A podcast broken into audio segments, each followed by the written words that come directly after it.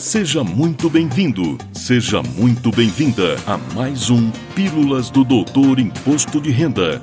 Dicas, orientações, notícias, informações úteis e conhecimento na dose certa. Com vocês, o professor Walter Kopp. Olá, vamos falar de imposto de renda. E você deve estar pensando, que título mais estranho esse! E parece mesmo. Mas me penalizo e me justifico.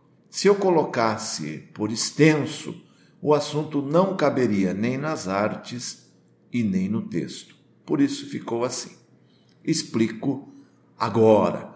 Hoje vou falar daqueles casos em que a lei define uma situação de tributação, mas que reiteradas decisões já pacificadas da Justiça fizeram com que a Receita Federal acatasse a jurisprudência e passasse a aceitar a não tributação.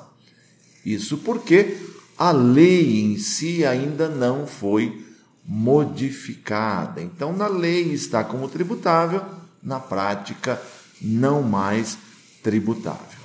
Este procedimento, que além da economia processual e de tempo em si, também representa a diretriz de bom uso do recurso público, ou seja, o fisco não vai continuar insistindo em um posicionamento onde a derrota na justiça é certa.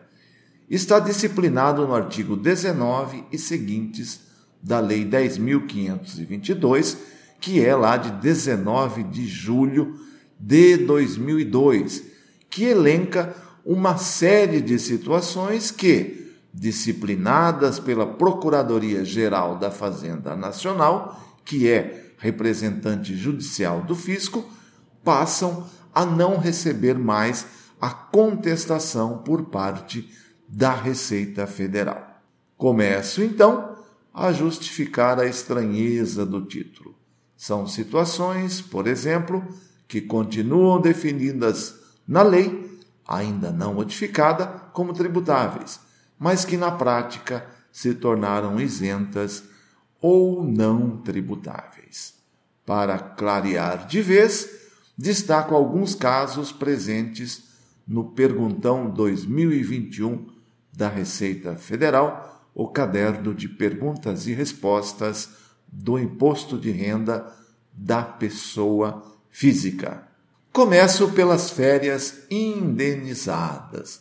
Rendimentos de férias, incluindo o terço constitucional, têm como natureza tributável, sendo tributados em separado dos demais rendimentos no mês do recebimento e ajustados na declaração anual, juntando-se aos demais rendimentos. Não vou resistir e abro um parêntese aqui para lembrar que essa situação justifica, em muitos casos específicos, quando a soma dos rendimentos de férias muda a faixa de tributação, por exemplo, que o contribuinte que teve valores retidos todo mês tem ainda algum adicional de imposto a pagar. Voltemos então ao nosso assunto.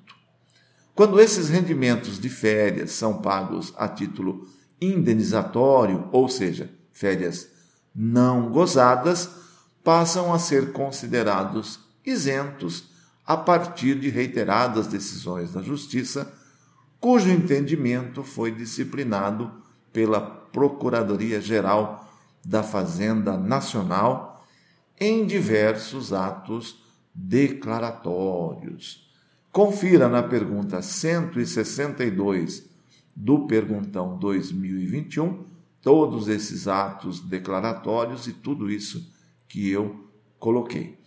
Lembro que, pelos mesmos motivos, as férias vendidas, aquele um terço de que trata a CLT, também tem o tratamento de rendimento isento. Outro assunto que se enquadra nesta situação é o resgate de previdência complementar privada recebida por portadores de moléstia grave. Lembro que tratamos detalhadamente deste assunto no nosso episódio recente de número 29. Havendo qualquer necessidade, passa lá e ouve novamente. Relembro que a condição, além da comprovação da doença grave, para que a previdência complementar recebida também seja isenta, é o contribuinte estar aposentado pela previdência oficial, o que gera a isenção para os valores da complementação também, desde que recebidos mensalmente a partir do mês do diagnóstico da doença. A lei exclui dessa isenção os valores recebidos a título de resgate, ou seja, recebimento acumulado do montante, porque as condições para o recebimento mensal ainda não se implementaram, não ocorreram. Entretanto, por força do artigo 19 da Lei 10.522 de 2002, com a devida apreciação pela Procuradoria-Geral da Fazenda Nacional, esses valores também passaram a não ser tributados. A orientação, se você quiser conferir, consta da pergunta 269 do Perguntão 2021.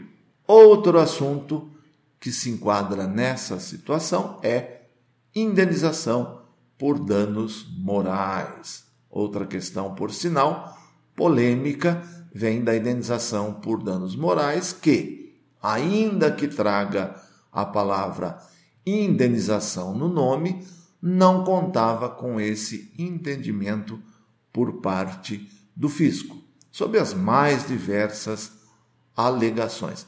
Lembrando que uma das características de um rendimento isento é exatamente ele ser indenizatório, ou seja, ele repõe um patrimônio perdido, ele não está gerando uma variação positiva de patrimônio, não está aumentando o seu patrimônio.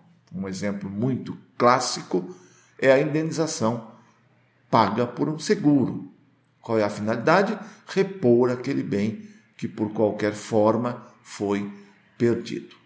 Com relação aos danos morais, a partir do ato declaratório da Procuradoria-Geral da Fazenda Nacional, de número 9 de dezembro de 2011, passou a ter o tratamento de rendimento não tributável. O assunto é tratado no perguntão de 2021, na pergunta número 212. Claro que existem ainda outras questões polêmicas, ainda em discussão, afetando a tributação da pessoa física e outras já pacificadas em termos de decisões na Justiça, incluindo a que me inspirou a elaborar este episódio, que é a tributação pelo imposto de renda da pessoa física e pela Previdência dos juros recebidos, especialmente em ações trabalhistas. Prometo voltar ao assunto muito breve. Agradecendo mais uma vez o carinho da sua audiência, fico por aqui. Na próxima semana, prometo trazer mais um assunto útil, especialmente para você. Valeu! Na próxima semana tem mais Pílulas do Doutor Imposto de Renda. Obrigado por ter ficado conosco.